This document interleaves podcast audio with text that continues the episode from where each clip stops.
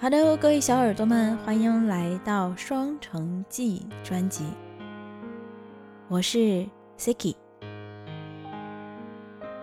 说到我为什么来日本留学，现在回想一下，十年前，十年前的自己啊，为什么会想要来日本呢？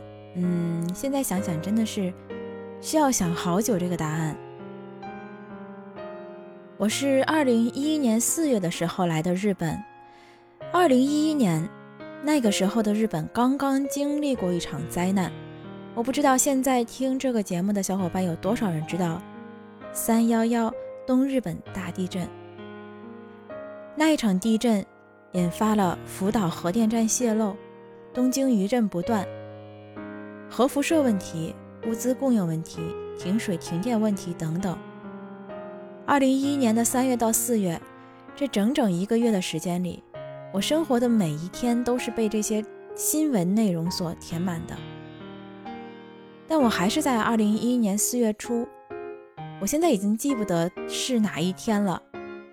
我当时和天津的两位同语言学校的朋友一起从北京机场起飞，然后来到了东京，开启了我们的留学生活。我为什么想要留学呢？可能在之前的节目中我有讲过，我从小呢生活在天津，在我出生之前，最遥远的地方就是北京了。我的大学和我的外婆家就在这两点一线上，分布着我的高中小学、初中，还有我自己的家。天津人大多不希望自己的孩子到外地上学，也不希望孩子未来离开天津去工作。我们接受的教育中有一条规则，叫做离家近，找一个离家近的学校好，将来工作呢也找个离家近的方便。对象要找本市的，将来买房啊也别离爸妈家太远。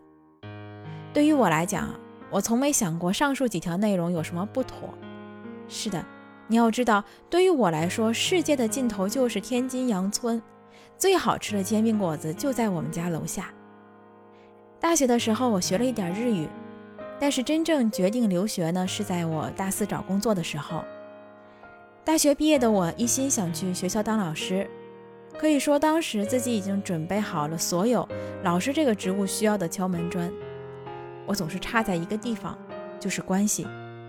我那年关系的价格是十五万起，这个数字对于我来讲是一个天文数字。我对我妈说，我要是真能拿得出来这么一笔钱。还不如让我去留学呢。我妈想想也是。后来呢，我在一家教育机构实习，毕业以后也留下来开始上班。但我的内心那个留学的小种子也开始发芽。教育机构啊，教课还是比较轻松的。我们那个时候是一对一的课程，没有正式学校那么多的教务压力。上完课准备上下一节课，课多是累啊，但是赚的也多呀。刚开始几个月的时候，我备一节课大概两个小时的课哈，我要需要一天的时间。后来慢慢适应了，也可以不怎么花时间备课，感觉这个工作真是工资赚得多，而且还轻松。虽然不如学校有寒暑假，但是也是风吹不着，日晒不到的。直到有一天，我看到坐在我后排两位前辈老师在上班时间打着游戏，看着电视剧。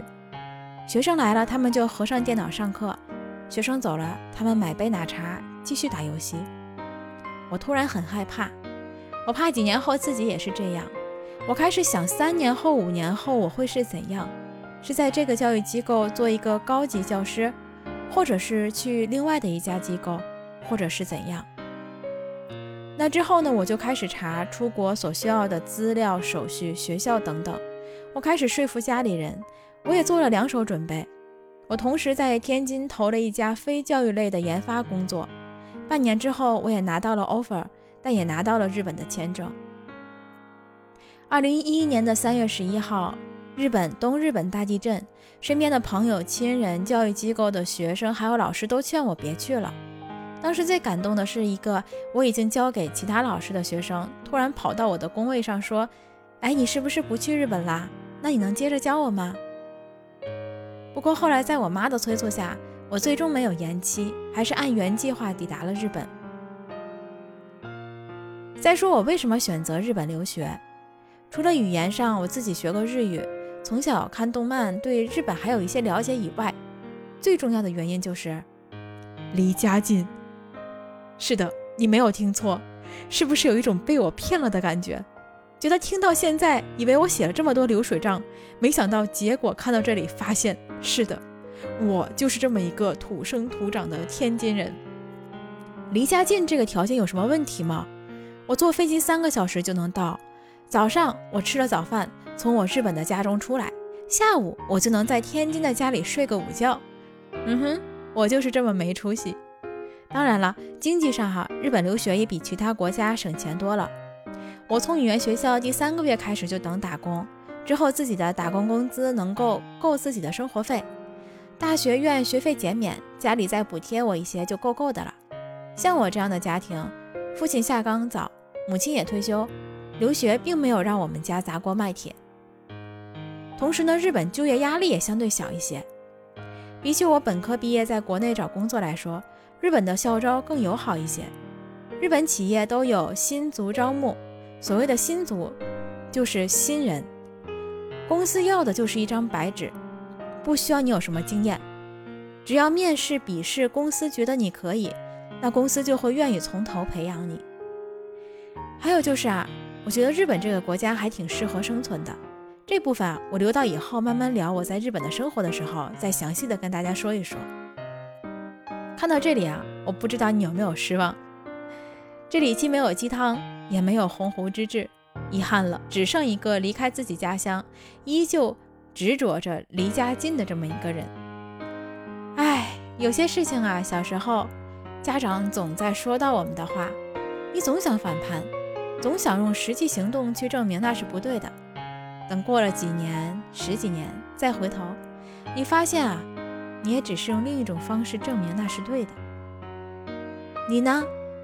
你有过想过来日本留学吗？或者你想去日本留学吗？